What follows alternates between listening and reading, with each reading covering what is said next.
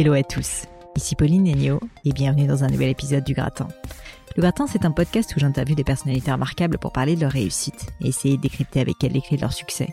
On évoque leurs principes de vie, leurs trucs, leurs rituels, leur philosophie même, et mon objectif, vous l'aurez compris, est de vous aider à progresser, retirer de chaque épisode au moins un enseignement, afin que vous puissiez devenir la meilleure version de vous-même. Aujourd'hui, j'ai le grand plaisir d'accueillir sur le gratin Christophe Michalak. Pourrez le retrouver tout simplement sur son compte Instagram qu'il gère lui-même, Christophe-du-bas Michalak, ou directement aller sur son site internet christophemichalak.com. Je vous mets tout ça évidemment dans les liens du podcast. Christophe est l'un des plus grands chefs pâtissiers français, même l'un des plus grands chefs pâtissiers au monde en vérité. Malgré une enfance pas facile, d'origine très modeste, il est élevé par sa mère seule, il décide un jour qu'il ne sera pas une victime et qu'il va prendre son destin en main. Du petit garçon un peu dodu qui se fait charrier à l'école va émerger l'homme Michalak. À 16 ans, après avoir commencé le kickboxing, il entre en apprentissage et enchaîne les expériences. Bagarreur, presque teigneux, combatif, il travaille dix fois plus que les autres parce qu'il sait que c'est comme ça qu'il deviendra le meilleur. Les expériences s'enchaînent, toutes plus prestigieuses les unes que les autres. La Durée, Fauchon, Pierre Hermé, le Plaza Athénée aussi. Et en 2005, il atteint le Saint Graal et remporte la Coupe du Monde de pâtisserie.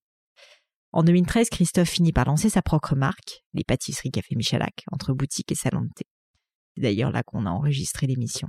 Je ne savais pas trop à quoi m'attendre en interviewant Christophe. Il a tout vu, il a tout fait. Les interviews, il en a fait mille. Et pourtant, j'ai eu devant moi un homme vraiment sincère. J'irais même ému lorsqu'il se remémorait la victoire et le travail de fou qu'il avait dû fournir pour remporter les championnats du monde. Il en tremblait presque d'émotion. Michalak, c'est un nom certes, mais maintenant, je sais que c'est aussi une volonté presque diabolique. Un petit garçon rieur dans un corps d'homme, de l'énergie à l'état pur et un perfectionniste qui ne laisse aucune chance au hasard. Évidemment, je pouvais pas avoir Christophe Michalak sur le podcast sans goûter à au moins une de ses pâtisseries. Et là, j'aurais qu'une chose à vous dire. Hmm. Je ne vous en dis pas plus et laisse place à ma conversation avec Christophe Michalak. Bonjour Christophe et bienvenue sur le gratin. Bonjour Pauline. Eh ben, je suis ravie d'être ici. En plus, dans l'atelier, euh, dans l'atelier Michalak, c'est quand même assez génial. Je sens les odeurs en plus. Là. Ah c'est un dur métier. Ouais, Imaginez pour les poulies d'amour. C'est dur, bah, dur pour moi. c'est ça. Écoute, pour commencer, je voulais euh, aider l'audience à se projeter un peu et à vivre euh, ta vie de chef pâtissier. Et notamment, j'ai pensé à un moment haut en émotion. Donc, tu as gagné les championnats du monde de pâtisserie, si je puis dire, avec le meilleur dessert du monde. Et si ça te va, pour commencer, je voulais qu'on se rende compte, derrière un peu le côté strass et paillettes, qu'est-ce que ça représentait dans ce métier et puis surtout qu'est-ce que qu'est-ce que ça impliquait en termes de temps et de sacrifice et donc est-ce que tu peux essayer de de m'expliquer en gros comment ça s'est passé et notamment quelle a été la préparation? Donc je sais hmm. que tu te projettes un petit peu mais j'aime bien dans le gratin aller loin. Mais juste que tu m'expliques en gros concrètement qu'est-ce que tu as dû faire comme sacrifice, comme travail, comme entraînement pour gagner ce championnat du monde? Écoute, euh, c'est une très bonne question déjà Pauline, je te, remercie, remercie parce que j'ai plein de choses à raconter à ce niveau-là.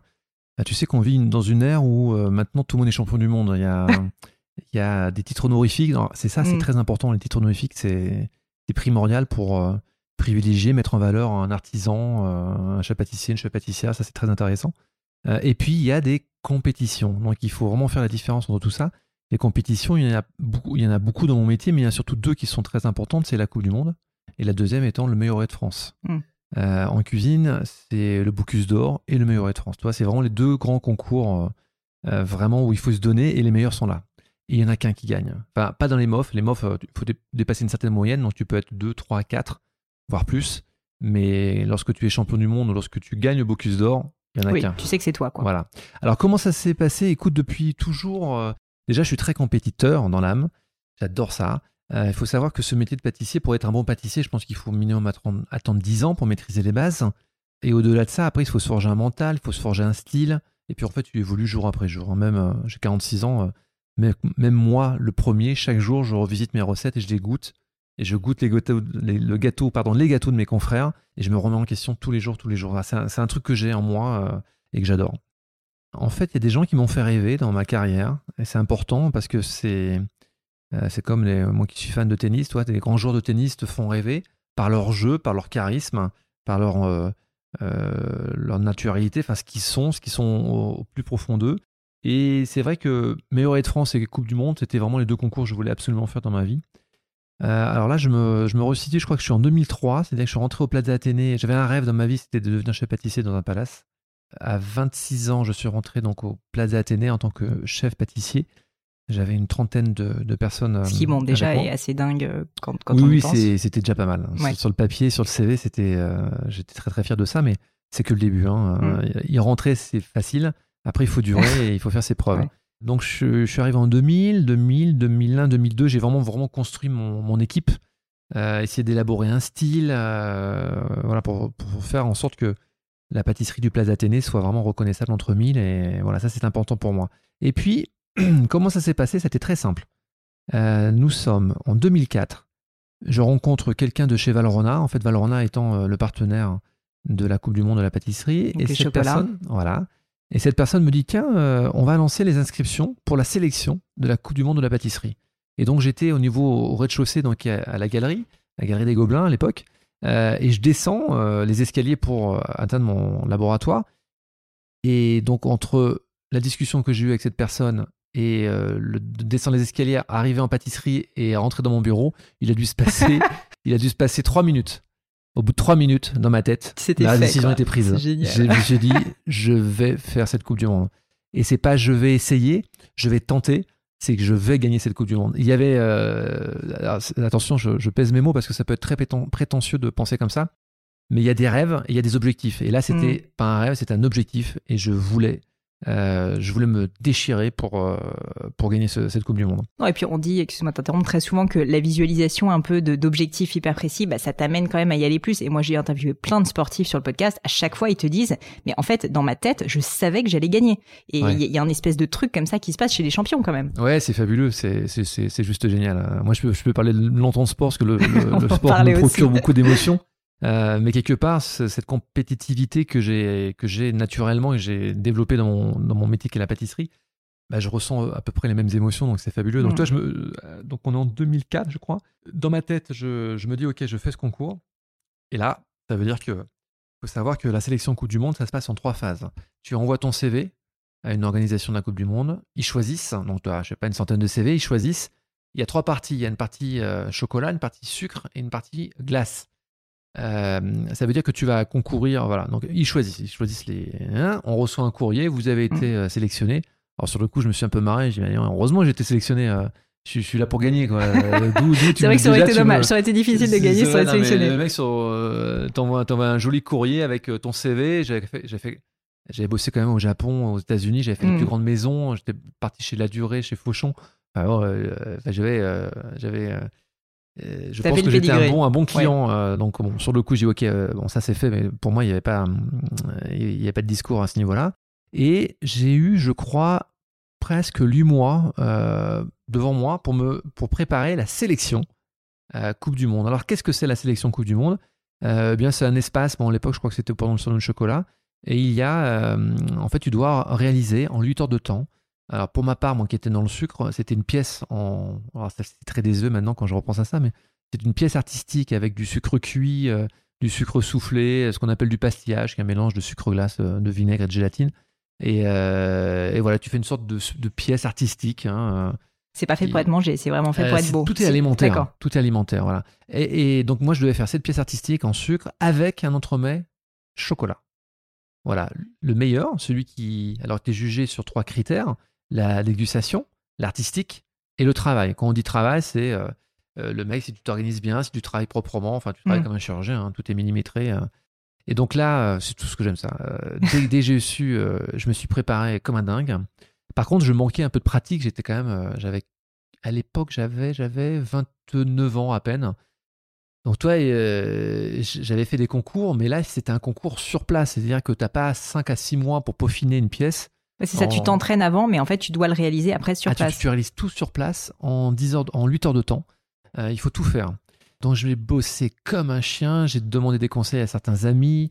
Euh, et j'ai bossé, j'ai bossé. J'ai fait des centaines de gâteaux euh, au chocolat. Et on m'avait dit attention, le point de départ, c'est que quand tu manges ce gâteau au chocolat, ça sent chocolat noir. Au milieu, il peut y avoir des petites acidités d'orange, de, passion, de banane, ce que tu veux. Mais à la fin, tu restes sur le goût chocolat. Donc j'étais parti ça, euh, avec ça en tête. J'ai euh, récupéré toutes les photos de toutes les Coupes du Monde depuis plus de 10 ans. J'ai tout analysé. Je suis, Ah, je suis un- je suis une machine de guerre. J'ai- bossé. T'étais en mode bossé. machine. Ah ouais, j'ai- commencé à dessiner mes pieds. J'ai commencé à trouver des sponsors pour avoir un peu de. Pas un peu d'argent, mais. euh, Ouais, faut tu du budget pour pouvoir de- aussi, Voilà, euh, des te- budgets pour des moules en silicone, des choses comme ça. Donc j'ai beaucoup, beaucoup, beaucoup bossé dessus. Ouais. Et j'arrive avec des éclairs dans les yeux, façon Mohamed Ali contre George Foreman. Je suis là pour tuer. Hein. Je suis pas là pour rigoler. Je suis pas là pour euh, serrer les pinces. euh, je suis là Non, pour t'es là pour gagner, on a compris. Mm. Et en fait, donc il y avait trois. Moi, je suis passé en premier. On était 8, je crois, en pièces en sucre. Donc pendant 8 heures. Le lendemain, il y avait, je crois, trois concurrents ou trois ou quatre. Non, c'est pardon, plus que ça. Il y avait six concurrents pour réaliser une pièce au chocolat et un dessert à l'assiette. Et le troisième jour, il y avait deux candidats pour euh, réaliser une pièce en glace sculptée et un entremets glacé. Voilà. Donc on a tous 8 heures. Le meilleur de tout ça, euh, le meilleur en chocolat, le meilleur en glace et le meilleur en sucre sont sélectionnés, sont, font partie donc de l'équipe de France. Et dans ces trois-là, le mec qui a eu le plus de points est déclaré euh, capitaine de l'équipe de France.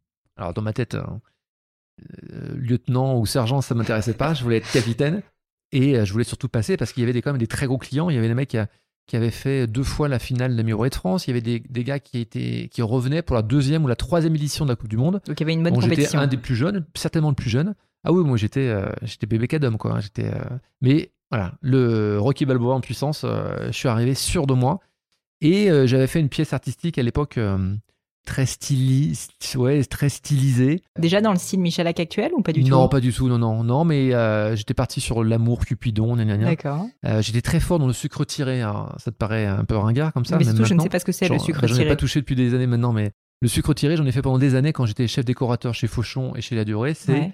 du sucre avec un peu d'eau, cuit à 170 degrés.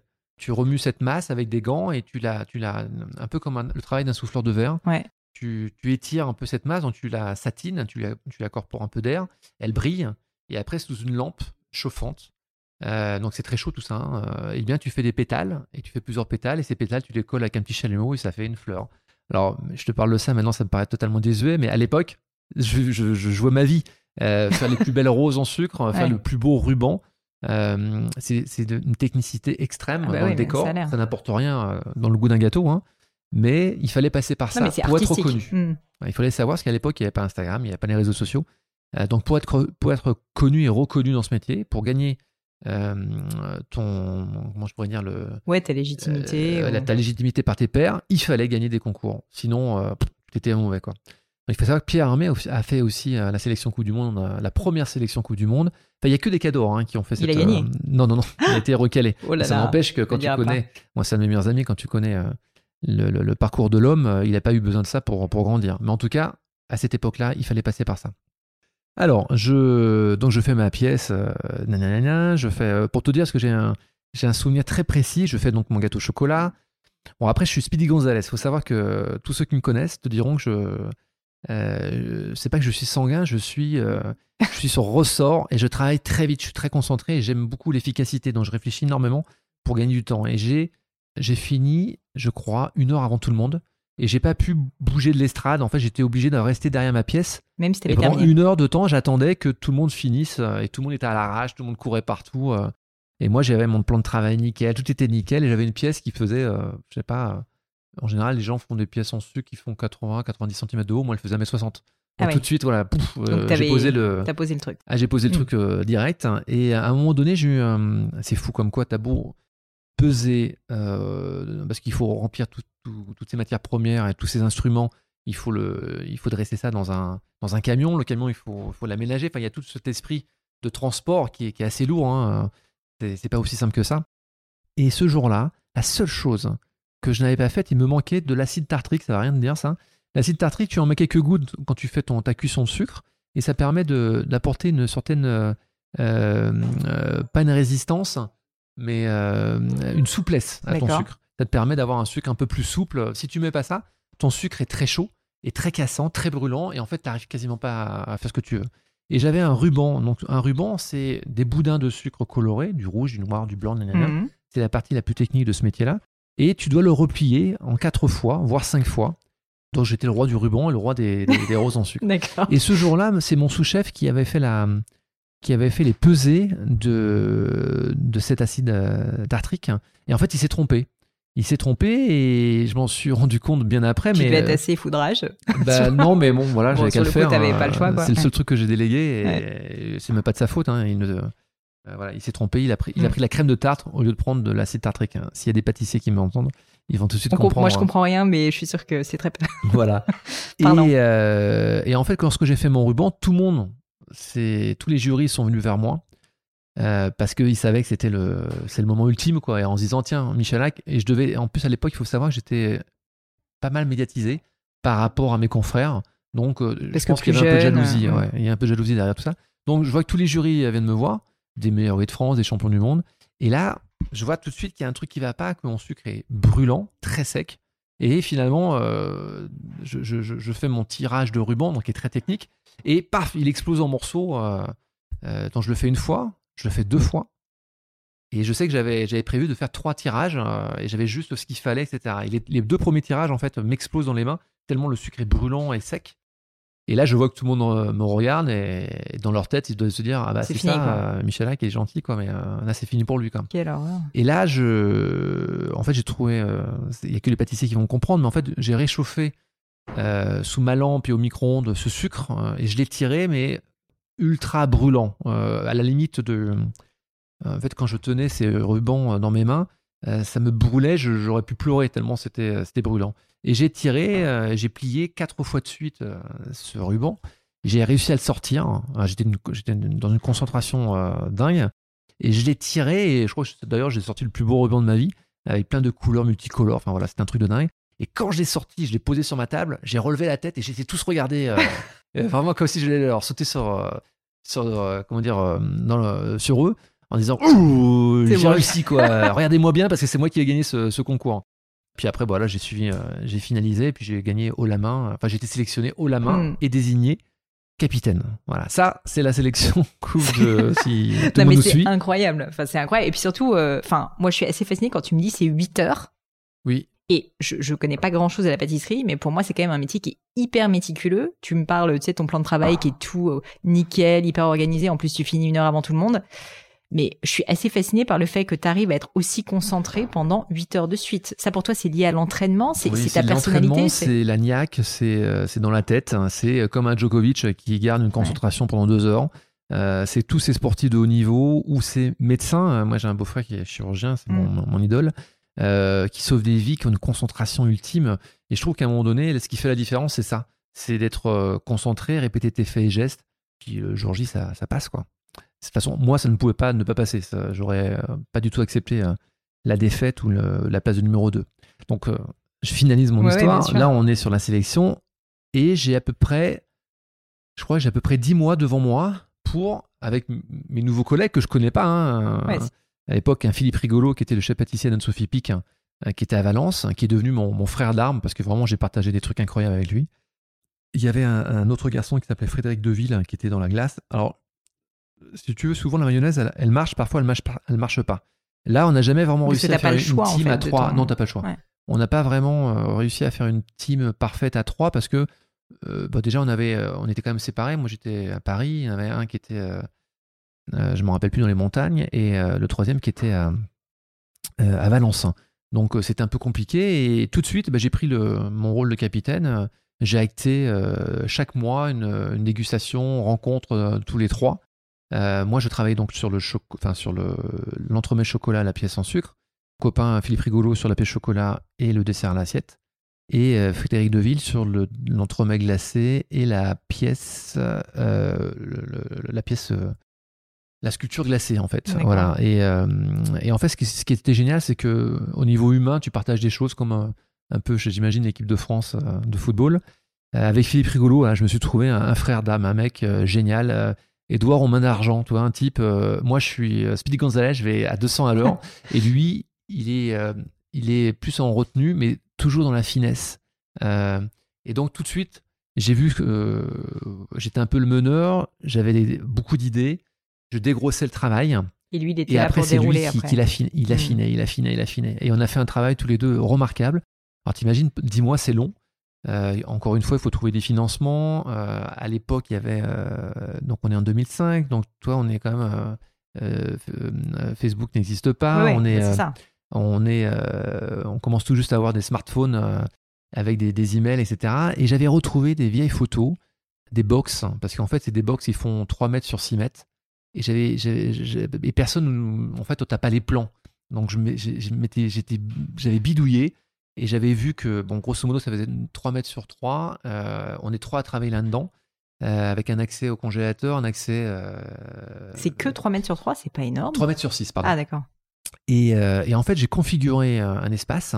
J'avais eu un, peu d'aide du Plaza Athénée. et j'avais fait, j'avais fait faire des meubles sur mesure, ce qui est un service menuiserie, donc on, avait, on a été très chanceux.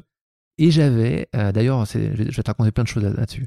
Euh, j'étais parti donc à l'école Valrona, euh, qui est un ermitage, et tout le samedi, donc on a, dû, on a fait dix, fois dix examens blancs. Je me comprends. Le samedi, on arrive. On m'appelait, Linda de Souza parce que je venais avec ma une grosse valise et dedans, j'avais toutes mes pesées, etc.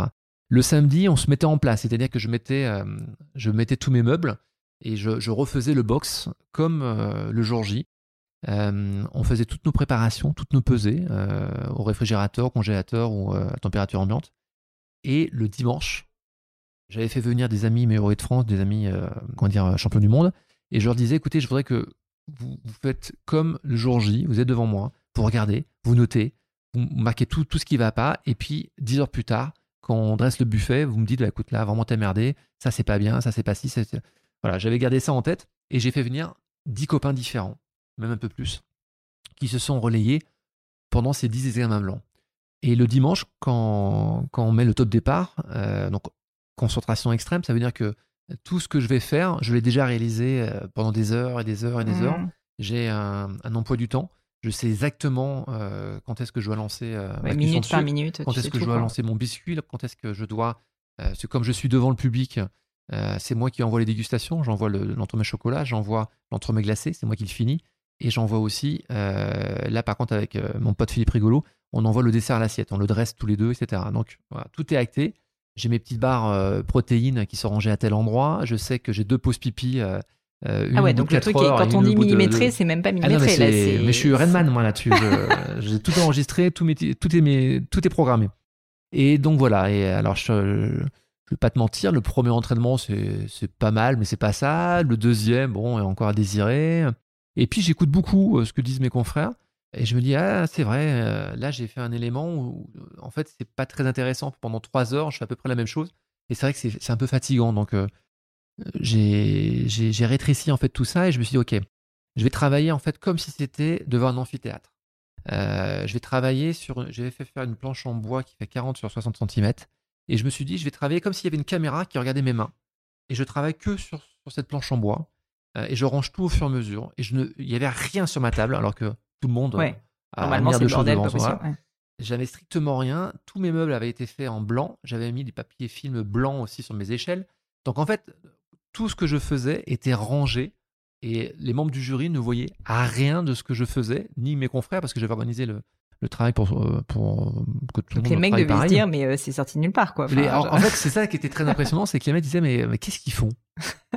qu'est-ce qu'ils font, l'équipe de France euh, On voit rien. Euh, on a vu que lui, là, il avait préparé euh, un requin sculpté en chocolat. là, on ne voyait rien. Et donc, j'avais anticipé tout ça pour que, au dernier moment, on puisse monter tous les éléments de la pièce. Et en fait, en moins d'une heure, parce qu'en fait, j'étais parti d'une expérience où lorsque tu vois quelqu'un monter sa pièce pendant 8 heures, tu vois la structure, hein, comme quand tu montes la tour Eiffel. Et à la fin, en fait, t'es pas épaté. Parce que ça fait 8 euh, heures que tu es devant cette pièce et ça fait 8 heures que tu le vois euh, galérer et tu le vois monter. Alors que si tu vois rien et qu'en une demi-heure, bram, tout est là, et eh ben là, tu te prends une claque. Hein. Tu te dis, mais c'est fou. Et le problème qu'on a eu dans cette équipe, c'est que donc on avait un troisième euh, glacier qui était pas vraiment, qui faisait pas vraiment, enfin qui donnait pas vraiment de sa personne, qui n'était pas vraiment avec nous. donc il travaillait vraiment lui de son côté. Nous, on a travaillé main dans la main avec Philippe. Et je savais qu'en en termes de sculpture sur glace, on était un peu faible par rapport au Japon, aux Coréens, qui sont des bêtes, euh, de concours. Euh, et je savais qu'on allait perdre beaucoup de points là-dessus. Donc j'ai tout de suite dit à Philippe, il faut qu'on soit absolument premier en dégustation. Il faut qu'on soit premier en artistique et premier en travail. parce que, en tout cas sur, la pièce chocolat et la pièce en sucre, parce que en, niveau glace, on va perdre beaucoup de points et euh, si on veut gagner, il faut qu'on soit les meilleurs. Donc quelque part, euh, on a pris le lead euh, avec Philippe à ce niveau-là. Et voilà, on se prépare, on se prépare, on se prépare. Le jour J arrive.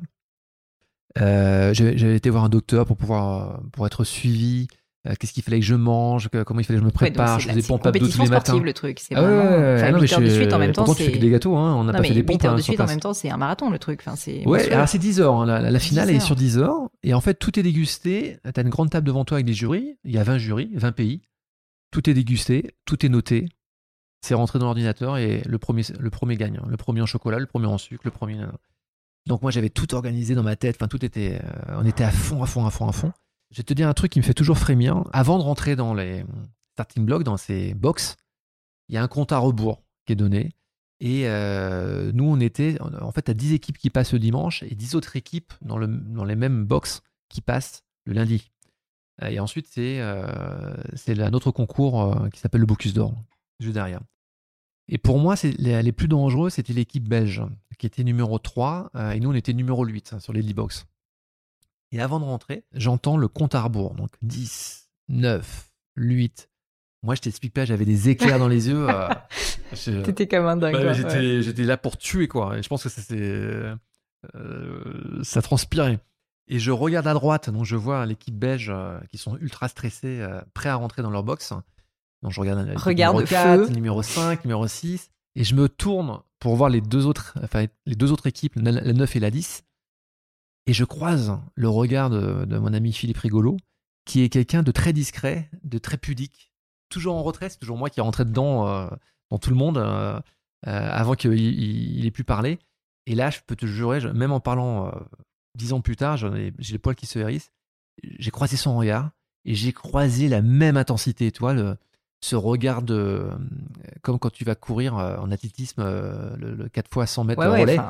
Oh, euh, on est là les gars, on est, c'est comme en Coupe Davis quoi, on est là pour gagner quoi. Et ça, je, on était tellement. Ouais, la résolution dans le regard. Ah, c'était, c'était fabuleux. Et là, je, je, le dis à tout le monde à chaque fois, je raconte souvent cette histoire. Quand je l'ai vu, quand on s'est croisés, il y avait une, on a eu une intensité dans le regard. Et j'ai entendu le 2, 1, 1. Et dans ma tête, je me suis dit, on a déjà gagné. Et après, moi, je te raconte pas, je la fais, je la fais, j'avais en, en bref, mais euh, on était chacun dans notre truc. Moi, j'ai bombardé euh, comme d'habitude. J'ai fini une heure avant tout le monde, comme d'habitude. Et en fait, voilà, j'ai sorti l'entremets comme il fallait. Euh, et je savais qu'on était bon dans, Tout a été dans le plan comme prévu Oui, à peu près, toujours des trois petits trucs, surtout en glace. Hein, il y a toujours des trucs à ne pas. J'ai bien compris. mais franchement, non, zéro problème. Et puis, il, faut, il fallait savoir que cette pièce, sur le buffet, la pièce en glace était à part.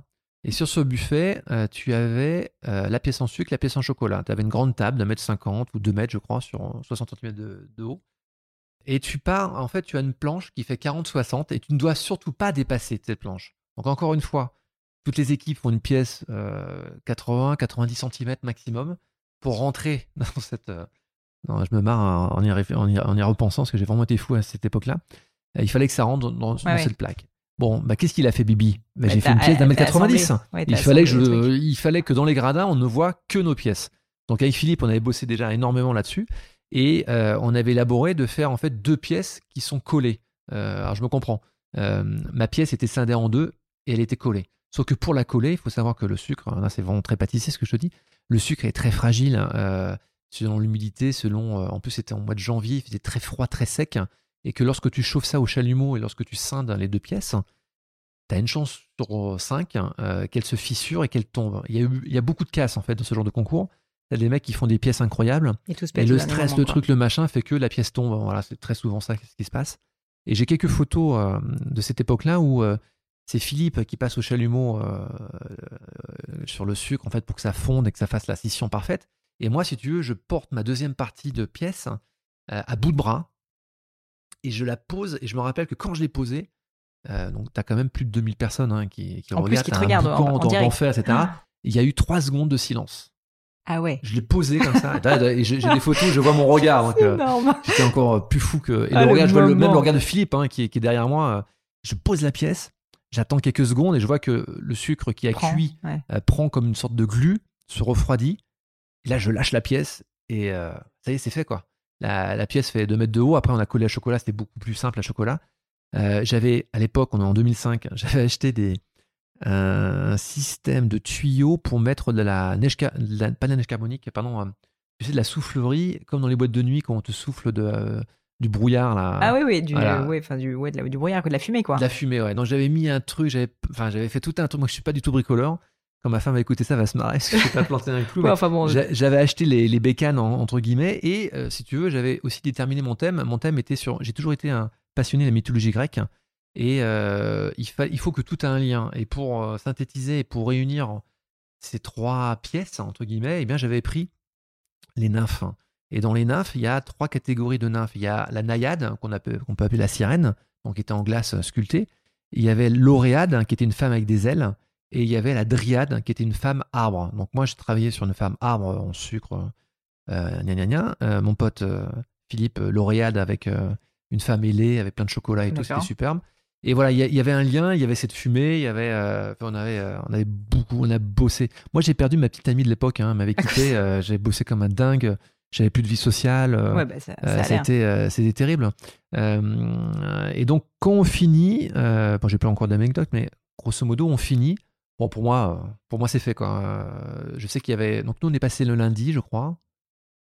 Le dimanche, il y a eu comme des gros morceaux, mais je, tout était bien passé et tout. Je pensais que vraiment, hormis l'éducation, je savais que ça passait, donc c'était les doigts dans le nez. Bon, après, tu nettoies ton truc, pareil, on a fini une heure avant tout le monde. Enfin, toi, on était là, quoi. Mm. Euh, pour moi, c'était évident. Et puis, alors, la, phase la plus délicate, c'est lorsque tu attends les résultats. Bah, c'est ça, suis impatient, euh, c'est insupportable. Et t'attends, t'attends, t'attends. Puis moi, c'est comme si j'avais sauvé la, vie de quelqu'un. Toi, je ne pouvais pas ne pas gagner quoi que ce soit. Et en fait, on a eu euh, le premier prix dégustation. le prix dégustation, la dégustation est notée sur un barème de 3, donc c'est le plus gros barème. Quand tu gagnes la dégustation, en général, tu as des bonnes chances de gagner. Quoi. Donc on voit les notes s'afficher. Premier, euh, premier en entremets chocolat, deuxième en glace, je crois, premier en dessert assiette. Donc premier en général en dégustation. Voilà, on, gagne une sorte de, je ne peux plus un bibelot là, quand, euh, le vase de sel du président de la République. Euh. Ouais, mais du coup vous êtes en confiance quand même. Mais on est en confiance, tu vois, on est en confiance. Et puis après ils disent voilà numéro 3, numéro 2 et numéro 1 la France. Et c'est vrai qu'à ce moment-là bah, tu penses à quoi? C'est tellement dingue. Euh, euh, moi, je pense à ma maman qui m'a élevé tout euh, seul. je pense à tout ce travail. Je pense à, je pense au petit garçon qui est parti de rien et qui avait un but et qui, l'a atteint. Donc, il y a énormément d'émotions. moi qui pleure jamais, j'ai pleuré très rapidement toutes les larmes de mon corps, surtout quand ma maman est, est venue me voir. Et toi, bon voilà, j'avais le, j'avais, comment on appelle ça, le, le trophée dans mes bras. Hein. mais tout de suite après, quelques minutes après, dans ma tête, je me disais, euh, euh, ok, euh, c'est quoi maintenant la prochaine étape? La prochaine étape, ouais. Bah, après ça, qu'est-ce que tu fais, quoi? C'est dingue. Bah, après, si tu veux, j'ai beaucoup fait, j'ai beaucoup développé parce que j'étais, j'avais la chance d'être dans un palace parisien. On me faisait confiance, on m'a donné des moyens. j'ai réussi en 2005 donc à devenir champion du monde dans cette, dans ce bel hôtel. Après, j'ai ouvert ma société un an plus tard, ma société de conseil. Je rêvais de faire des livres parce qu'il faut savoir qu'en 2005-2006, il n'y a quasiment pas de livres de pâtissier. c'est très différent à l'époque. Donc j'arrive à, sortir un livre chez Plomb à l'époque. Je commence à faire un peu le tour du monde pour donner des cours dans des écoles. Ça, j'adorais faire ça. Hmm. C'était un bonheur. Ouais, donc tu as euh, trouvé quand même énormément d'autres euh, voilà, d'autres activités. En fait, tu as complètement diversifié tes activités. C'était nécessaire. C'était nécessaire. Bah, sûr que tu et pas... dans, dans, la suite, en fait, ce qu'on dit jamais vraiment assez, c'est qu'en en 2007, deux ans plus tard, j'ai coaché une équipe euh, suisse hein, qui était un peu jeune, mais qui a, fini quatrième ou cinquième. Il y avait un jeune gamin qui était génial, qui s'appelait Christophe Renaud, qui est devenu meilleur de France par la suite, qui, est devenu un ami, qui est un type euh, fabuleux, qui est à, Carouge et à Genève. Mais surtout, ce qui est très important, c'est qu'en 2009, j'ai coaché une autre équipe, donc, euh, dont un de mes bras droits, qui était mon commis à la base, hein, au Plaza Athénée, qui s'appelle Jérôme d'Olivera, qui est un garçon, qui, est un peu mon fils spirituel, qui est un garçon exceptionnel. Et donc, quatre ans plus tard, euh, cette équipe de France a gagné de nouveau. Et quelque part, c'est presque plus beau de mm. gagner, euh, de faire gagner les autres que de gagner toi-même. Euh, voilà. Puis après, bon, après, je rêvais de faire de la télé parce que mon métier n'était pas vraiment mis en valeur. Donc, j'ai réussi à, rentrer dans la production, à écrire des, histoires, à mm. coproduire, gna, gna, Et puis, à un moment donné, il était temps de, que je fasse quelque chose bah, en ma vie parce que j'étais au summum, entre guillemets, de ce que je pouvais faire. La seule chose qui me restait, c'était de s'installer, d'être d'avoir ta propre, entrepreneur. ça me faisait très peur. Ça me faisait très peur. Et puis bah, finalement, j'ai passé le, le, cap et puis boum quoi. Alors, avant de parler de ça, j'ai mille questions. Déjà, je suis hyper contente de t'avoir posé cette première question. Je, je me doutais qu'il y avait une histoire derrière ces championnats du monde, mais je t'avoue que je ne pensais pas. C'était aussi long.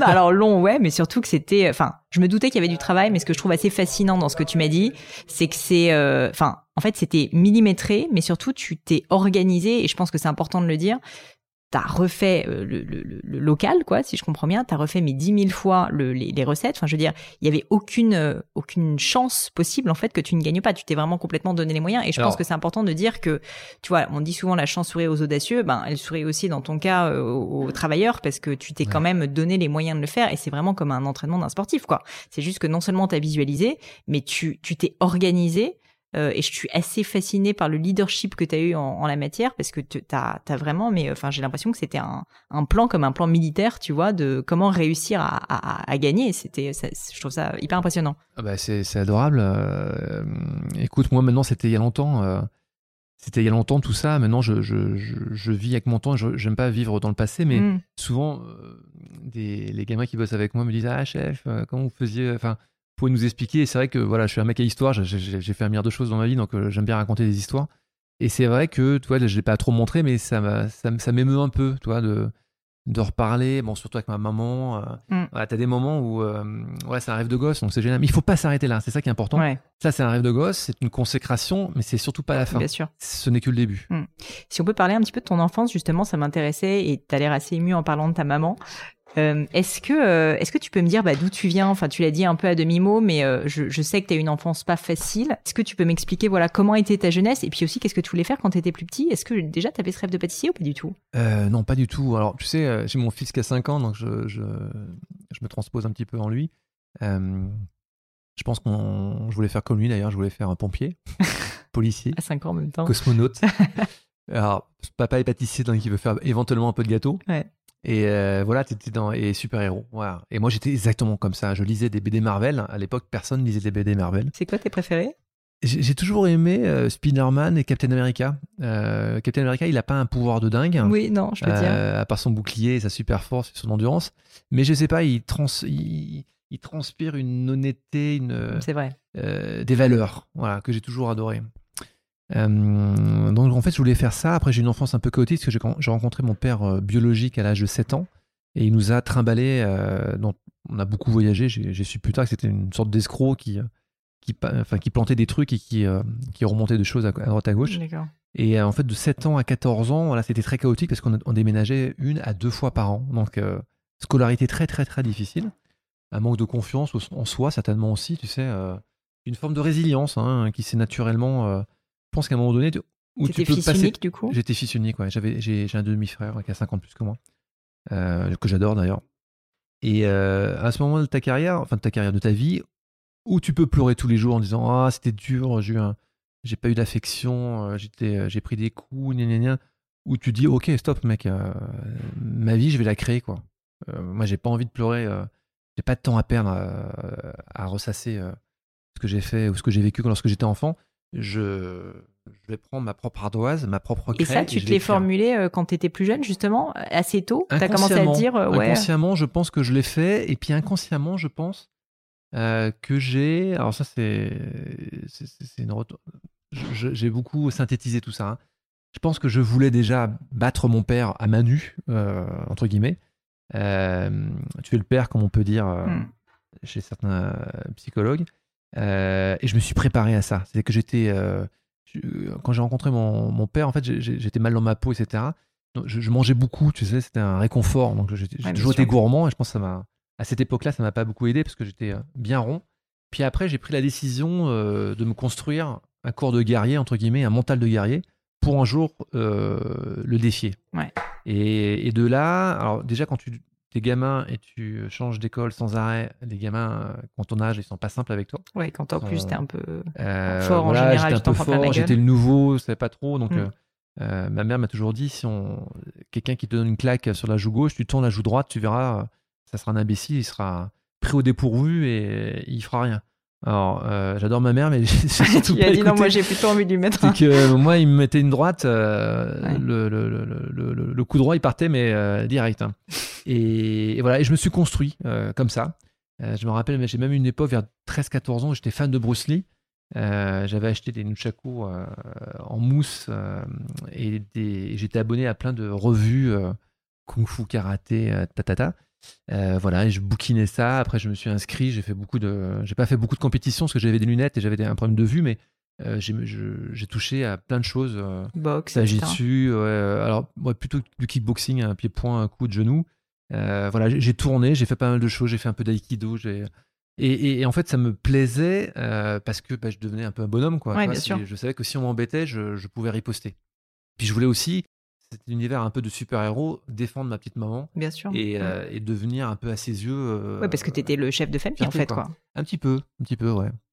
Et euh, à quel moment est-ce que tu décides de commencer à t'intéresser à la pâtisserie? Si je comprends bien, parce que j'ai du coup un peu travaillé sur toi, c'était pas évident. Et en fait, je trouve ça intéressant que t'aies pas eu de vocation euh, dès l'âge de 4 ans si tu veux pour la pâtisserie parce que souvent les gens sont complexés et se disent ce genre de métier bah t'es obligé euh, tu vois de naître si tu veux avec une passion pour la pâtisserie. Donc je comprends que t'avais quand même euh, un intérêt etc mais c'était pas non plus évident pour toi tout de suite que t'allais devenir pâtissier. Et eh non pas du tout. Alors si tu veux j'ai toujours eu, j'ai toujours aimé dessiner. Je dessinais des BD des BD Marvel des personnages etc j'adorais ça.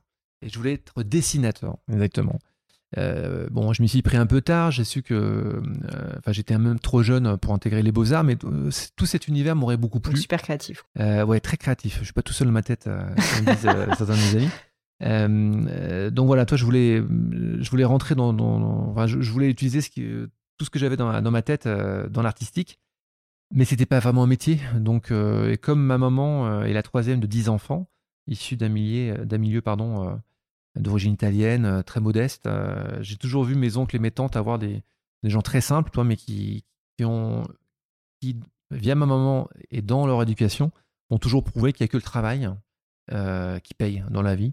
être bienveillant, être poli, voilà. Et je pense que c'est, je leur dois énormément parce que bah, tout ça, ma grand-mère aussi l'était. Bah, tout ça, ça, a été les bases, les bases de, de ma vie entre guillemets.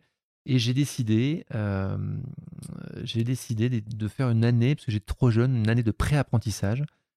Alors, c'était même pas pré-apprentissage, c'était une année, je crois que c'était en quatrième et des brouettes, où je faisais des stages dans plusieurs entreprises pour savoir vraiment quel était mon, domaine de prédilection. Mmh Donc, j'ai fait, euh, j'ai fait des trucs terribles. J'ai fait électronique. Oula. J'ai fait électricité. J'ai vu un mec pendant une journée euh, monter un, un tableau électrique. Je pense que j'aurais pu me pendre. Euh, j'ai fait peintre en bâtiment euh, en plein hiver, les mains gelées et tout. Et, par contre, j'ai toujours beaucoup de respect pour ces gars-là parce que euh, putain, il faut du courage, quoi. Il faut pas, faut, pas se plaindre. j'ai fait ébéniste, ça me plaisait bien ébéniste. donc fait... tu as testé plein de choses en fait. Ouais, ouais j'étais parce que je savais pas trop ébéniste, j'aurais peut-être pu prendre parce que toi, c'est travailler le bois, le modeler, ça, ça, aurait pu me plaire. J'ai fait boulanger. C'était très bien, mais me lever à 2h du mat euh, quand t'as 14 ou 15 ans, c'est un, peu rude. Et puis, c'était pas un métier pour moi, boulanger, toi. Je me dis non, je vais prendre, euh, je vais commencer par la cuisine. Et puis, peut-être un jour, un restaurant, tu vois. Euh, cuisinier, c'est peut-être un métier pâtissier. Non, c'est pour rigoler pâtissier, quoi. C'est pour faire des gâteaux au yaourt le dimanche avec maman, toi. C'était pas sérieux. Donc, j'ai décidé de faire un pré-apprentissage en cuisine. Et je suis tombé sur un tortionnaire euh, qui m'a mis la misère pendant euh, trois jours. J'ai l'impression que j'avais vécu trois ans avec lui. Et euh, à rien n'allait. Quoi que je fasse, le type, il me mettait sur la tronche tout le temps. Et tu sais, la cuisine, c'est dur. tu te lèves tôt, tu finis tard. T'as pas de coupure. Là, on avait une coupure de deux heures. Toi, j'étais paumé. J'avais, j'avais à peine 15 ans, quoi. Et au bout de trois jours, il dit à ma mère, écoutez, je vais pas le prendre, votre fils, il est pas motivé, je le sens pas. Mais là, il, il m'a sauvé, en fait, le type. Hein. il m'a sauvé totalement. Et j'avais dit à un moment, tu sais quoi, euh, la cuisine, c'est pas mon truc. Par contre, c'est la pâtisserie, parce que je me réfugiais beaucoup en pâtisserie euh, là-bas. J'ai c'est la pâtisserie qui me plaît. Et euh, c'est pâtisserie que je veux faire. Et là, dans ma tête, déjà, comme à la sélection Coupe du Monde, je, je savais que je voulais être pâtissier et je savais, je sais pas comment, mais je, je voulais tout faire pour faire partie de l'élite. Ouais, d'être un grand pâtissier. J'allais te demander, parce que tu venais d'un milieu assez modeste, ouais tu voulais être un grand pâtissier, tu avais de l'ambition et, d'où ça t'est venu, tu vois, cette ambition? Parce que je le sens comme ça quand tu me parles, en fait, que c'était un peu évident que tu n'allais pas juste être pâtissier, tu vois. Alors d'où ça vient, je sais pas. après, je me suis beaucoup nourri du cinéma dans ma vie. bah, tu sais, je vais pas faire le schéma, mais bon, une enfance oui, délicate, etc. une forme de résilience. Tu veux te battre, tu veux devenir quelqu'un de différent, de nouveau, et tu veux faire plaisir à. Tu veux être un modèle pour toute ma famille, notamment pour ma maman. Et ben là, voilà, quand il faut y aller. Alors par contre, attention, je viens de rien. C'est-à-dire que j'ai commencé mon pré-apprentissage dans une petite boulangerie euh, dans un bled en, Vendée qui s'appelle La Bruffière. Je crois qu'il y a 2000 habitants. Euh, on faisait de la pâtissière avec un mélange d'eau et on faisait des crèmes pâtissières. Donc là, c'était vraiment, je venais de rien. Et en apprentissage, euh, ma maman a été mutée à Cholet. Alors là, je passe de 2000 à 60 000 habitants. Voilà. Attention. Euh, Cholet, waouh, là, c'était c'était pour moi la métropolis, quoi, comme Superman. Et j'arrive à Cholet et on trouve un, mec qui veut bien de moi, quoi, un mec sympathique, mais pas un grand pâtissier on faisait des tartes au citron avec du pulco citron. Enfin, toi, ça volait, ça volait bas, mais bon. Et je me dis, bah, de toute façon, voilà, euh, je vais dans une école euh, à Angers. Euh, et tout de suite, très très rapidement, lui me toise en me disant, bon, moi j'ai eu qu'un apprenti qui a compté pour moi, c'est lui. Donc, tu avais, avais, le diplôme d'un gamin avec une petite photo d'identité. et tu avais ce gamin qui était là tous les jours devant moi. Et il me disait, ouais, vous êtes tous des banques. le seul que je respecte, c'est lui. il a fait le concours du meilleur apprenti départemental. Bla, bla. Euh, et, là, à peine il a fini sa phrase, mon père, que j'avais qu'une envie, c'était de finir premier de ce concours. de gagner la compète, quoi. Et, de, ben, et d'être l'apprenti euh, qu'il marquera lui. Euh, voilà. Et en fait, j'ai fonctionné comme ça quasiment toute ma vie. Je, pense. Je, je, je, sais pas. Paix à son âme, il, il n'est plus là malheureusement, mais, mais je pense qu'il était, il l'a mm. jamais vraiment avoué, mais je pense qu'il était un peu fier. Bon, après, il pensait que c'était un peu de lui, ça venait un peu de lui que j'ai que j'ai que j'ai grandi très vite les échelons, mais bon, c'était plutôt moi qui, qui, me suis battu et qui ai mm. travaillé. D'ailleurs, j'ai un, euh, je le raconte souvent, c'est les, les, moments de mes copains qui disaient Mais boss, hein, va en seconde, sinon tu vas finir comme ton pote à faire des gâteaux tous les dimanches. Bon, maintenant, je sais pas ce qui se passe, tout le monde veut arrêter son métier et devenir euh, pâtissier. Donc pour que ça dure, on a beaucoup travaillé, on a, œuvré pour ça, hein, pour que la pâtisserie soit sexy. Faut pas l'oublier. Alors justement, t'enchaînes euh, énormément. Alors on va pas rentrer dans le détail de tous les tous les jobs, si je puis dire, que tu as eu dans les palaces, mais quand même passer de pré-apprenti, euh, même pas à Cholet, je me rappelle pas du village, excuse-moi, jusqu'à ensuite euh, le Plaza Athénée, c'est quand même assez dingue. Euh, je voulais quand même parler au-delà de ça de, de, de ce que tu avais appris dans ces grands palaces et notamment quand tu deviens chef au Plaza Athénée, que tu commences à manager des équipes, que bah, en fait tu es en charge quand même d'un staff, que tu construis, tu l'as dit toi-même, ton équipe. Est-ce que tu peux m'expliquer en gros quels ont été pour toi les peut-être les grandes difficultés ou les grands enseignements. Enfin, toutes ces années euh, où tu étais dans ces palaces, on, a l'image d'Épinal en plus, tu sais, euh, mmh. dans des cuisines comme ça où enfin ça grouille de monde, c'est hyper compliqué, enfin c'est un peu militaire. Est-ce que tu peux me dire voilà, si, si tu essayes de prendre énormément de recul, quels sont les grands enseignements ou les grandes peut-être les grandes difficultés que tu as vécues à l'époque? Ça va être difficile de boucler, tout ça en une heure, euh, parce que j'ai plein de... En fait, chaque endroit où je suis allé, où j'ai vécu, parce que j'ai beaucoup voyagé, m'a apporté quelque chose. Déjà en tant qu'homme, euh, il fallait que je, je me rappelle quand je arrivé à Londres, j'étais jeune apprenti, je arrivé à Londres, j'avais euh, j'avais j'avais quoi? 200 livres euh, par mois. Donc j'avais rien, rien de rien. Il a fallu que je me batte. Et au bout d'un mois, les mecs m'ont dit attends mais c'est une bombe le gamin là, il bosse comme, comme quatre personnes, etc. On va l'augmenter. Et j'étais, je suis passé à 600 livres, ce qui fait, ce qui fait à l'époque c'était 6000 francs. Il hein, faudrait recalculer tout ça. Euh, voilà, j'avais faim, j'avais faim. Je peux pas l'expliquer. J'avais, j'écoutais un truc sur Noah la dernière fois, c'était génial. Il disait que c'était un enragé. Ben, je pense que voilà, j'étais, j'étais comme ça. Et en fait, j'ai pas changé. Je suis toujours comme ça. J'ai toujours envie de me battre euh, sur euh, tout et n'importe. Je me, pour moi, rien n'est acquis. il faut se battre. Donc j'ai avancé tout au long de ma carrière comme ça dans plusieurs pays, plusieurs magnifiques maisons. Et euh, c'est intéressant ce que tu dis parce qu'on nous apprend pas à devenir manager, on nous apprend pas à gérer l'humain, ça s'apprend pas en fait, hein. ça s'apprend sur le tas. Et souvent en cuisine, tu as, as, le mauvais exemple, c'est-à-dire tu as le chef euh, qui est Dieu le Père, euh, qui râle, qui peut maltraiter certaines personnes, etc. Et puis bah, c'est le plus faible qui, qui ramasse. Moi j'ai une expérience qui a été... j'ai eu plusieurs expériences, mais j'en ai eu deux avant d'arriver au Plaza Athénée qui ont été déterminantes dans ma carrière. La première, c'est que je suis, je suis parti à, Kobe euh, pour ouvrir une pâtisserie et une école avec un chef pâtissier que j'adorais, qui était mon, père spirituel, qui s'appelait Grégory Collet, le chef pâtissier d'Unigesco à l'époque. On a ouvert tout ça et on avait une quinzaine de pâtissiers japonais. Et j'ai mis une rigueur que j'appelle une rigueur robuchonienne, c'est-à-dire euh, tout devait être parfait, millimétré. j'avais l'impression que je sauvais une vie à chaque fois que je, montais une religieuse. Quoi. Et quand je travaillais, je travaillais sur un mètre de table le plus rapidement possible, le plus efficacement possible.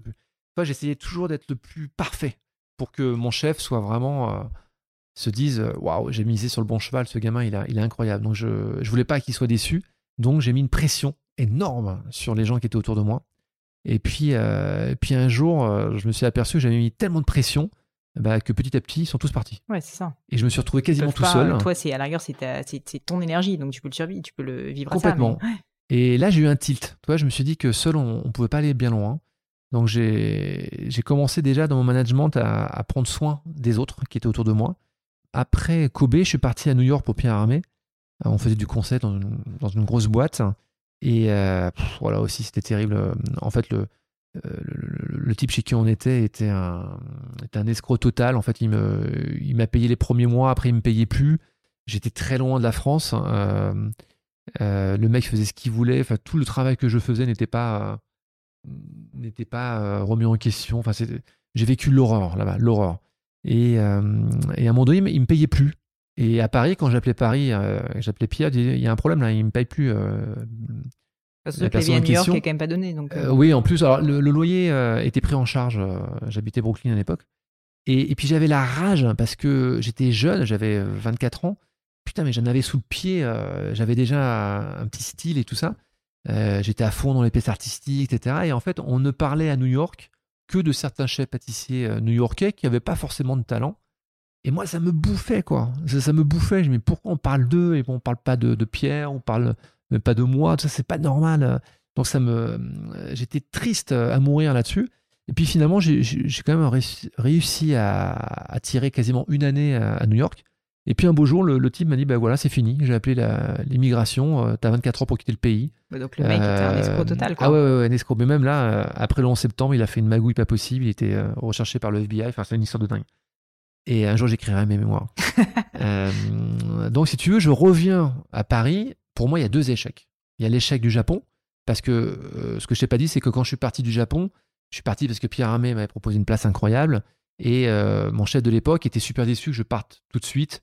Et je pense qu'il n'a pas. Bon, j'étais jeune, j'étais.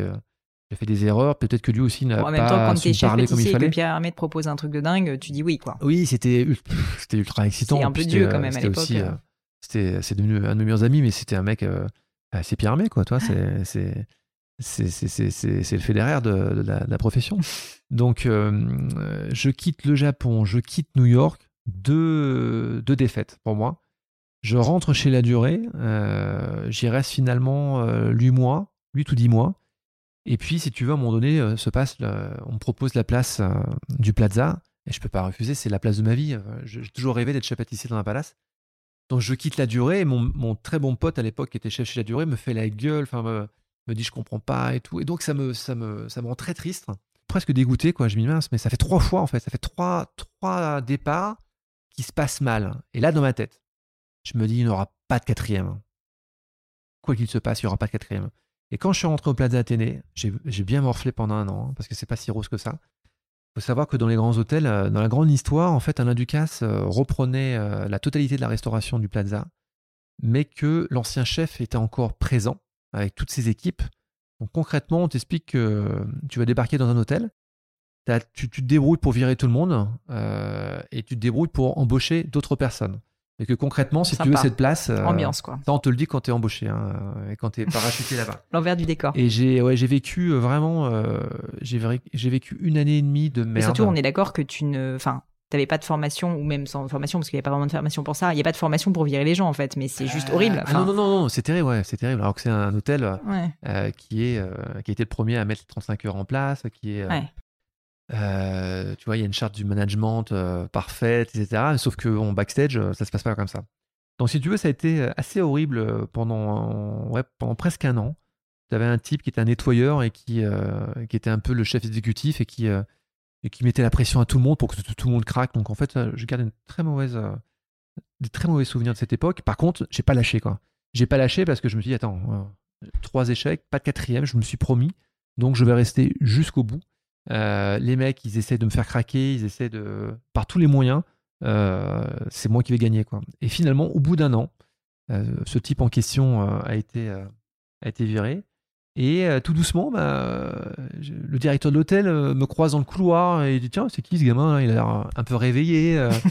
et c'est pas si mal ces pâtisseries. Ouais, tu vois, il se passe un truc. Puis j'avais tout de suite compris qu'il fallait que je fasse blocus et je fasse corps avec mon équipe, que ces gamins croient en moi autant que je crois en eux, pour que personne, lorsque j'étais en congé, c'est malheureux ce que je raconte, mais c'était très vrai, ne vienne en mon absence pour, toi, dire Ah, tiens, le chef, il a dit ça sur vous. Hein c'est très bête, mais c'est très vrai ce qui se passe. Hein. C'est hein. de la souffrance psychologique. Euh, et en fait, j'ai réussi à, créer cette équipe. Et après, bah, on est devenu euh, un État dans l'État, euh, intouchable. Plus personne pouvait rentrer ou voilà, tout devait passer par moi. Et puis, bah, on a construit des bases sereines. Et puis surtout, à cette époque, il y avait un directeur qui est toujours là-bas, qui s'appelle François Delay, qui est vraiment un type génial, qui, m'a beaucoup aidé à ce niveau-là dans le management et le leadership en fait, on avait des, séances de travail, des week-ends à droite à gauche, euh, où justement on se faisait. Euh, j'ai appris qu'est-ce que qu'est-ce qu'était le benchmarking, euh, le marketing. Toi, mmh. j'apprenais beaucoup et sur le tas, mais l'union fait la force, etc. Et, ça, ça m'a beaucoup porté. j'ai acheté un paquet de bouquins sur le management à l'américaine, dont le, le manager minute, des choses comme ça. Voilà, que je les ai bouffés. et je sais pas, il y a eu un truc qui s'est mis en place de ma tête où j'ai su que ben voilà, manager, euh, manager l'homme, c'est pas inné et c'était nécessaire. Mm. J'aimerais quand même parler de évidemment ton aventure actuelle. J'aimerais comprendre déjà premièrement comment tu te dis je quitte donc le Plaza Athénée pour euh, fonder ma boîte parce que tu aurais très bien pu repartir dans un autre palace ou ce genre de choses. Alors peut-être que tu l'avais déjà fait, mais c'est quand même un pas complètement différent de devenir chef pâtissier entrepreneur. Et aujourd'hui, euh, enfin, tu as, je crois, plus de 40 employés. Là, on est dans tes ateliers. Enfin, c'est une affaire, euh, c'est une entreprise. C'est pas juste euh, toi qui es artisan pâtissier. Maintenant, c'est vraiment autre chose. Est-ce que, tu peux m'expliquer, voilà, qu'est-ce qui se passe dans ta tête et pourquoi tu as envie de faire ça? Écoute, c'est encore une fois une très bonne question. je pense que je ne pouvais pas aller plus haut. On est en 2012. Euh, j'ai fait trois émissions télé et j'ai une émission. Euh, j'ai mon émission quotidienne sur France 2. Euh, je suis chez Pâtissier au Plaza, mais je suis sorti, c'est-à-dire que je suis consultant. Je suis chef au Plaza en étant que deux jours de présence par semaine. Le reste du temps, en fait, je voyage beaucoup, je donne beaucoup de cours à l'étranger, je gagne très bien ma vie. Je peux pas être plus haut. T'as pas de challenge, c'est ça qui te. c'est pas que j'ai pas de challenge, c'est que pour moi, à ce moment-là, je ne peux pas évoluer plus. La seule façon d'évoluer, parce qu'en plus au Plaza, j'avais plein d'idées, mais euh, tu n'étais pas vraiment chez toi, donc euh, on te refuse une fois sur trois euh, tes projets, et je voyais que ça avançait pas, donc ça m'épuisait. Et je me suis dit, je pense qu'il faut que je, sois chez moi. Par contre, complication, comment être chez toi seul en sortant d'un luxe qui est le Plaza Athénée avec 35 pâtissiers à tes mmh. côtés, c'est impossible.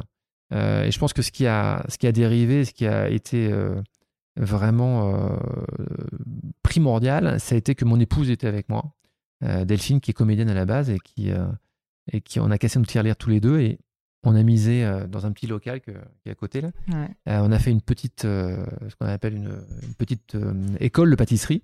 Et je m'étais dit, chaque personne qui va prendre un cours avec moi aura un petit truc à, à grignoter, un gâteau qu'il pourra ramener chez lui. Euh, en passant par une micro-boutique, euh, une sorte de pâtisserie ah takeaway. Je me rappelle, j'étais passé déjà à l'époque. Ah ouais, c'est rigolo. Ah et non, j'avais développé une sorte de gâteau hybride entre la tarte et l'entremet, un gâteau qui était frais, qui ne passait pas par la congélation et qui changeait tous les jours. Pendant deux ans, j'ai fait un gâteau euh, qui changeait tous les jours. Voilà, je suis un peu foufou, mais, mais j'adorais. Je travaillais, je réfléchissais la veille à ce que je vais faire avec les produits du marché. Voilà, et je pense qu'on a fait quelque chose de totalement dingue et innovant. Euh, bon, le fait qu'il est à télé, qu'il y ait tout ça, l'école a, très bien marché, tout a, c'était, c'était bien, on était très contents. Euh, et puis à un moment donné, je me dis, bon, avec euh, le peu que j'ai gagné à droite à gauche et à la télé, ce qui n'est pas, ce qui est pas énorme, hein, il faut que je réinvestisse très vite. Et il faut vraiment jouer ma pâtisserie. Mais en fait, c'est très compliqué. Il faut savoir qu'ouvrir une pâtisserie, seul hein, et sans associé, eh bien, à Paris, quand tu es un peu connu et tu ouvres un truc, si tu n'as pas un million d'euros de financement, tu ne fais pas grand-chose. Parce qu'il y a le fonds de commerce, il y a les travaux, il faut payer ton personnel, le matériel, le matériel les matières premières. C'est titanesque. Donc, euh, toi, j'avais tous mes potes qui sont installés euh, depuis plus de 20 ans, tu vois, et maintenant ils ont des affaires incroyables et, euh, et c'est des têtes d'affiche de la pâtisserie, c'est des mecs super.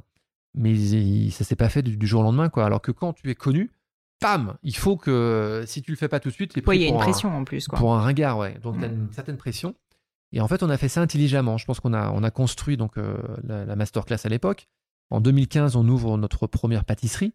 Pour te dire, on a un tout petit laboratoire. Euh, elle est au 16 rue de la Verrie, dans le Marais. On a un petit laboratoire.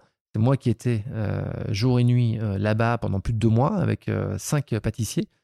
Et on a produit, produit, produit. Et ça a été un succès dingue. On a eu.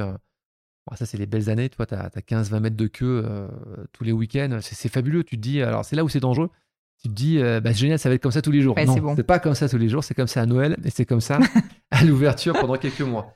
Euh, et puis après, bah, un an plus tard, j'ai réinvesti, j'ai acheté une deuxième pâtisserie, une troisième, une quatrième, euh, plus un laboratoire de production. Et en fait, maintenant, j'ai ouvert en 2013, mais ma vraie pâtisserie a commencé en 2015. On va dire que pour moi, j'ai 50 pâtisseries. Maintenant, je, pense et je trouve que ma pâtisserie me ressemble vraiment. C'est-à-dire qu'il faut savoir que sortant du Plat d'Athénée, j'ai fait une pâtisserie très haute couture et je, je, voulais arrêter ça. Je voulais faire une pâtisserie de la rue, une pâtisserie euh, plus ludique, euh, avec moins de colorants, moins de gélatine, moins de tout ça. Plus naturel, ouais. Euh, je l'ai aussi, j'ai vu. Ouais, je l'ai faite pendant deux ans, mais j'avais un côté un peu, tu sais, un peu super-héros, rock'n'roll. Euh, et de temps en temps, j'entendais, ah, c'est sympa ce que vous faites, c'est rigolo, c'est ludique. Et dans ma tête, c'était tout sauf ludique, rigolo et marrant, quoi. Donc je me suis dit, mais en fait, j'ai pris, euh, j'ai pris une tournure qui a bien marché pendant quelques années, mais maintenant, je, je, veux, euh, je veux que ma marque devienne une institution et je veux en prendre les codes et je veux en prendre les moyens et la direction. Et j'ai décidé de changer la charte graphique, j'ai décidé de changer tous les sacs. Euh, ça, tu l'as fait au bout de combien de temps Au bout de 2-3 ans? Alors, ouais, j'ai dû le faire en 2018, tu vois, dans ces eaux-là. Ça fait à peu près deux ans maintenant là qu'on est. Et puis maintenant qu'on a un vrai laboratoire, toi, je peux mm-hmm. construire mes gâteaux différemment. Et je trouve que là, maintenant, à l'aube de 2020, eh ben, euh, ouais, c'est vraiment moi. Euh, ma pâtisserie me ressemble vraiment. Mes produits me ressemblent. On est juste, on est juste dans les prix. Euh, après, il y a toujours des gens qui diront que c'est trop cher. Mais non, bah, c'est jamais assez cher, hein, rassurez-vous. Quand tu payes un morito à 15 balles, tu as 80% de glaçons et tu as 50 centimes de. Enfin, bah, quand tu vois le travail et puis les pertes aussi qu'il y a quand même en pâtisserie, il faut le dire, rien ne se garde. Donc, je joue au tennis tous les matins. Dès que je loue une bulle en couvert, c'est 20 euros l'heure. 20 euros. Euh, quand tu achètes un gâteau à 20 euros, tu as 8 heures de travail derrière.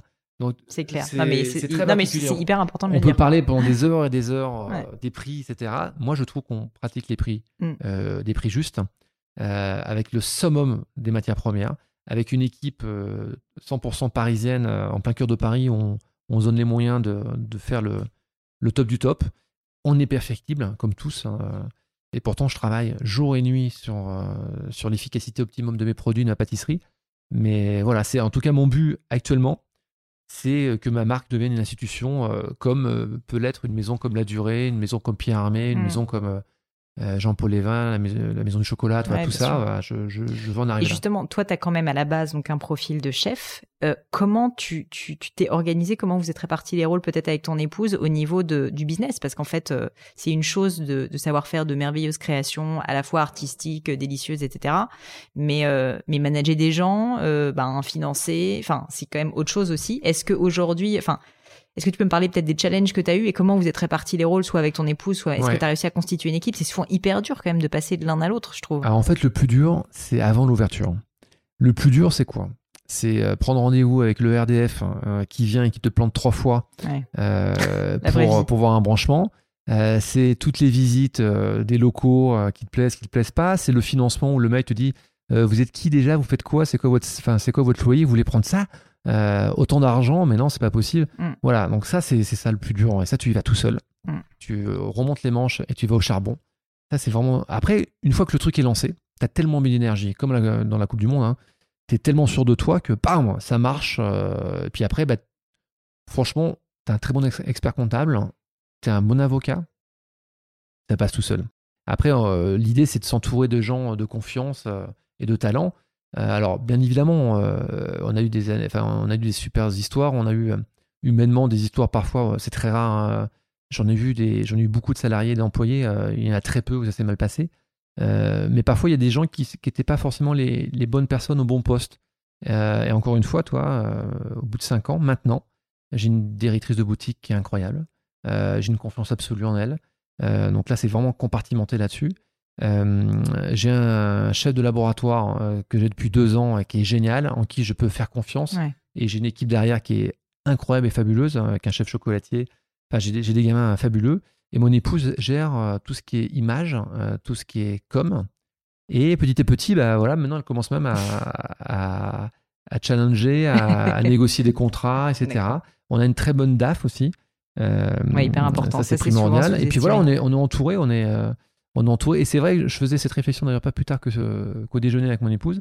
Je me disais, il faut impérativement que je prenne du temps pour, euh, pour essayer de développer des franchises. C'est ça, réfléchir à la euh, suite, quoi, à la et stratégie. Arrêter de réfléchir à des gâteaux. Parce et t'arrives, t'arrives justement, parce que c'est ça souvent la difficulté quand on est euh, un peu les mains dans le cambouis, ou tu vois, moi je suis entrepreneur aussi, donc je, je, je vois ça.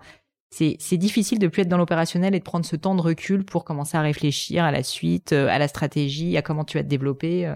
Ouais, c'est pas facile parce que c'est pas notre corps de métier. Mm. On est un peu des couteaux suisses, on doit un peu tout faire à la fois. après, ce qui me sauve, c'est que je suis très organisé. Euh, donc, toi, nous, euh, six mois à l'avance, euh, toutes nos collections sont déjà prêtes.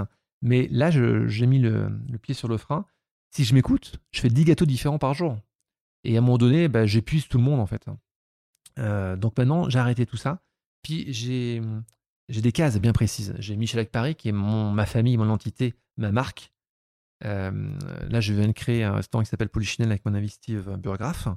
Ça, c'est encore autre chose. Je fais aussi beaucoup de conseils, notamment pour le restaurant La Pérouse. Et on, est en train d'ouvrir un café La Pérouse bientôt sur la place de la Concorde. Donc il y a tout un travail euh, euh, de conseil qui est lié euh, à ce niveau-là. il y a mes franchises au Japon qui me demandent un peu de travail, etc. Donc en fait, c'est, c'est comme tous mes collaborateurs qui me connaissent. Quand vous venez, quand on prend rendez-vous, on est extrêmement rigoureux, on est efficace, on avance, on a un suivi. Voilà, je viens pas, euh, je viens pas à une réunion euh, euh, les mains dans les poches en me disant bon, c'est quoi l'ordre du jour, qu'est-ce qui se passe? Ça, je ne supporte pas. donc, il faut être, il faut être très organisé, très rigoureux. Et respecter justement les, personnes qui, bossent avec toi. Bah, justement, comme je te respecte beaucoup et que je sais que ton temps est précieux, je vais pas prendre beaucoup plus de ton temps, mais je voulais juste terminer par des petites questions euh, personnelles. Oui. Euh, question, euh, est-ce que tu aurais euh, une maxime ou, ou, des mots de sagesse, quelque chose que tu aurais envie de partager justement à l'audience sur ton parcours, ce que tu as appris, ce que la vie t'a donné? Alors, pour faire simple, arrête de pleurer et prends-toi en main. voilà, ça c'est du. Ça, ça, fera peut-être pas plaisir à tout le monde d'entendre ça, mais à un moment donné, c'est la vérité. Si moi j'avais entendu qu'on qu'on vienne m'aider et que ma vie soit plus belle, euh, mm. j'aurais pu, euh, pu attendre longtemps. Après, il y a, y a, plusieurs phrases euh, que j'aime beaucoup, enfin des, mm, plutôt des citations. Ouais. tu sais, à un moment donné, quand tu fais beaucoup de télé, etc., tu sens quand même une forme de jalousie. Et moi, ça me, ça m'attristait parce que je pense que je suis quelqu'un de bienveillant. Et, et, ça me saoule en fait les gens qui te, bah, le regard, ouais. définissent voilà et j'avais j'avais j'adore Winston Churchill hein. j'adore ses, ses, citations et il disait à un moment donné on évolue son talent au nombre de ses ennemis. Et voilà, ça me fait toujours, ça m'a fait sourire à chaque fois euh, lorsque je repense à ça et je me dis, bon, bah voilà, tous autant que vous êtes, alors t'as des gens qui t'adulent, beaucoup plus qui te détestent, mais ceux qui te détestent, hein, en fait, tu ne penses qu'à eux parce que tu te dis, mais pourquoi? Je suis un mec sympa, qu'est-ce qui se passe? Et ben, En fait, moi, ça me rend plus fort. Euh, c'est comme sur un terrain de tennis, vas-y, vas-y. C'est au côté Siffle-moi, siffle-moi, tu vas voir. Euh, alors j'en ai, j'en ai un paquet des comme ça. après, Bon, Confucius disait toujours euh, choisis bien ton métier, il ne te permettra de ne jamais travailler un seul jour de ta vie. Hmm. Ça, j'aime beaucoup. Euh, et une de Victor Hugo euh, qui est vraiment liée à l'esprit de l'image, enfin pas de l'image, de ton style. C'est important d'avoir ton propre style. Je ne supporte pas le copiage. De, copier un confrère, ça m'est jamais arrivé. Je ne supporte pas ça. J'ai trop de, j'ai, trop de respect pour mes potes pour faire ça, donc je n'aime pas ça. Et Victor Hugo, Victor Hugo pardon, disait N'imitez rien ni personne, un lion qui copie un lion devient un singe. Voilà. C'est génial. ça, j'aime beaucoup cette maxime. Mm. Non, mais c'est euh, très juste. Euh, une de tes plus grandes peurs et comment tu l'as surmontée? Si t'en as eu une. Euh, j'ai pas de peur. J'espère que c'est pas prétentieux hein, ce que je viens de dire, mais j'ai pas peur. J'ai peur pour ceux que j'aime, mais pour moi, j'ai pas peur. S'il faut se battre, je suis là. S'il y a quelqu'un qui me défie, je suis là. Mais euh, j'ai peur, euh, j'ai peur de la maladie, j'ai peur pour mes enfants, j'ai peur pour mon époux, j'ai peur pour tous les gens que j'aime et que, j'apprécie. Voilà. Après, moi, c'est moi, quoi. Pas quelque part un échec ou un moment difficile et ce qui t'a appris? Alors tu m'en as parlé un petit peu. Euh, bah, c'est ça, euh, c'est ça en fait. J'ai pas. Le management. Les échecs te font avancer. Hein. Euh, il y a un truc que disait Alain Ducasse que j'adorais. il disait quand tu viens dans mon bureau avec un problème et que t'as pas la solution, c'est toi le problème. et moi en fait ça me faisait sourire. Je trouvais ça génial. J'étais mais il est trop fort le type. j'ai toujours gardé ça. Ça me fait sourire, ça me fait penser à lui parce que le mec il est incroyable. Et euh, je trouve que c'est sympa. Ça me fait marrer. De temps en temps, je le dis à, je dis à mes, collaborateurs et tout le monde se marre, mais on repart en disant bon bah, voilà, bah, à moi de trouver la solution quand même. Non, c'est sûr. Et puis ça aussi, ça responsabilise les personnes avec lesquelles tu travailles, quoi. Complètement. Euh, et la dernière question, les livres que tu recommandes le plus autour de toi ou qui t'ont le plus marqué, tu me disais que tu avais lu plein de bouquins de management, alors peut-être ça, peut-être d'autres choses. Alors j'en ai beaucoup. Je vais, te citer. Euh, il y a tellement. Vais citer un documentaire que j'en parle souvent, c'est When We Were King. Euh, c'est euh, un documentaire incroyable dans les années 97-98 euh, sur le match Mohamed Ali-George Foreman à Kinshasa, à aux Zaïre. Si tu vois ça, tu comprendras qui je suis. Un mec comme Ali qui est, qui est sur le papier ne peut pas gagner contre George Foreman et finalement va étudier son adversaire, va trouver les failles et va réussir à le battre. Voilà. Ça, euh, je, j'adore. Et d'ailleurs, toutes les personnes que j'ai formées à des concours, je leur ai offert ce, à l'époque ce DVD. C'est génial. plus, je crois. Euh, voilà. Et ce, ce, ce, documentaire est incroyable. Ensuite, en, en bouquin, ce que je lis énormément. Euh... Je vois ça, là, il y a une énorme bibliothèque. Alors, beaucoup pâtissière, mais, euh, mais quand même. En fait, c'est la même chose chez moi et chez ma maman. Mais non, non, je lis beaucoup. Je lis sur liseuse hein, depuis quelques années. Je lis énormément. Je suis une bête à lire. J'adore ça. Et j'adore les podcasts. J'adore en fait, euh, plus j'avance, j'ai l'impression que plus je vieillis, plus j'aime euh, euh, me documenter, m'instruire. Avant, il n'y avait pas Internet, donc tu pouvais dire oui, tu sais, j'ai pas eu de chance, j'ai pas fait d'études. Maintenant, tu n'as pas le droit de dire ça. C'est où tu t'affales devant ta télé et tu regardes des merdes, ou tu te dis, bah non, tiens, je vais me documenter sur tel et je vais avancer. Ça, c'est important. Je vais te citer trois livres. Un livre quand j'étais môme, lorsque j'étais plutôt en fin d'adolescence, qui m'a beaucoup plu. Le Comte de Monte Cristo. Mmh, j'adore. Voilà. Génial. Euh, Alexandre Dumas, voilà. Bah, ça aussi, c'est encore le mec à l'agnac qui revient, euh, qui va se venger. Euh. C'est fou parce que c'est un, un bouquin, c'est un vieux bouquin, mais ça a quand même tellement pas vieilli. Tu le lis. Moi, je l'ai lu il y a pas très longtemps. Mais c'est un truc de malade à quel point tu n'arrives pas à le poser quand même. C'est ah incroyable. Ah c'est remarquable. Comme quoi, toi, on n'a rien inventé. alors, moi, j'ai lu un livre fabuleux qui s'appelle L'art de la victoire de Phil Knight. Ah, attention, là, Collector, c'est le créateur de la marque Nike. C'est un type qui t'explique qu'il a, fait, il a failli faire faillite 30 fois. il a créé sa propre. Enfin, la, marque Nike, en fait, a été créée dans les années 60.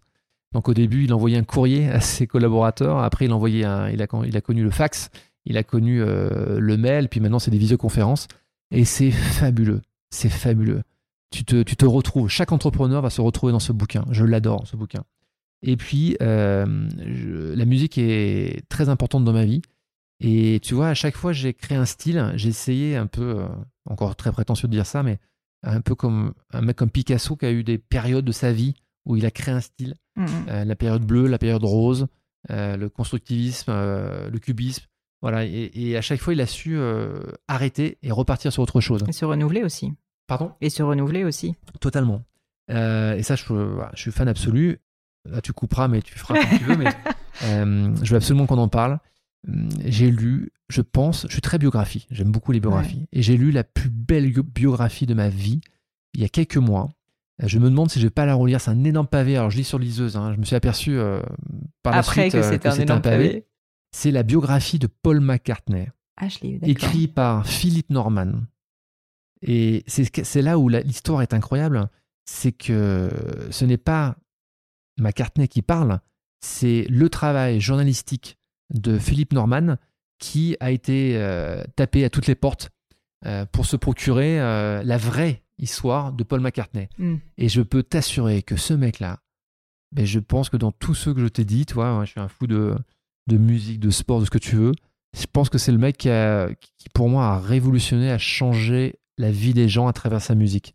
Quand tu regardes l'épopée Beatles, 80%, hein, 70% des choses, euh, écrite, c'était lui, c'était lui le meneur, c'était pas John Lennon. Ah John Lennon était euh, charismatique, magnétique et très doué, mais le mec qui tirait tout le monde, qui faisait la loi pour que tout le monde soit euh, au studio d'enregistrement, euh, qui trouvait les nouveaux sons, c'était Paul McCartney. Et quand il a arrêté les Beatles, le mec s'est dit, je vais créer un autre groupe qui s'appelait Wings à l'époque, je vais refaire des tournées, je vais commencer par des campus, 200 personnes, 1000 personnes, et tout doucement, il, a repris tout à zéro. Putain, le mec, mais il est dingue. Et c'est fou, cet homme, ce qu'il a fait dans sa vie.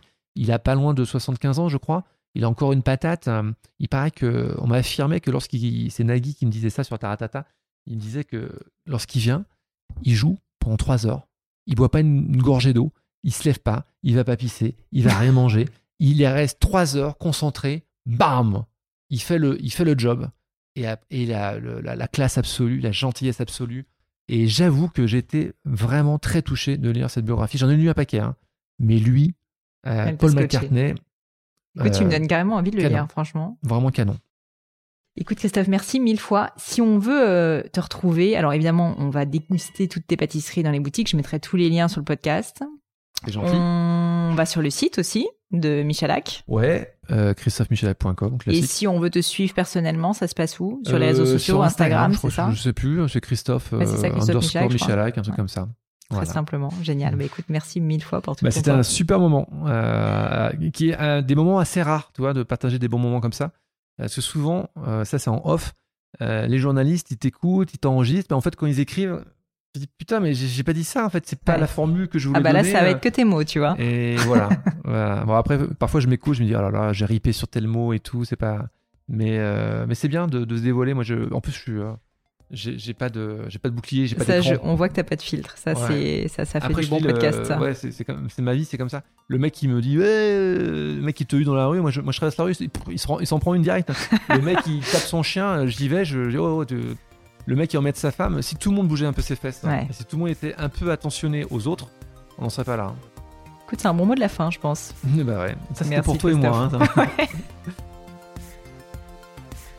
Hello à nouveau, et quelques dernières petites choses avant de vous quitter. Comme d'habitude, si vous cherchez les notes de l'épisode, avec toutes les références, que ce soit les outils, les livres cités, c'est simple, allez directement sur le descriptif du podcast sur l'appli de votre choix. Aussi, si vous souhaitez me contacter pour me poser des questions, me proposer de nouveaux invités peut-être, ou juste me faire un feedback, n'hésitez pas. Euh, j'adore ça, les feedbacks. Donc foncez directement sur Twitter ou Instagram sous le pseudo Pelenio, P-L-A-I-G-N-E-A-U. J'essaye de répondre quand on me parle, donc n'hésitez pas.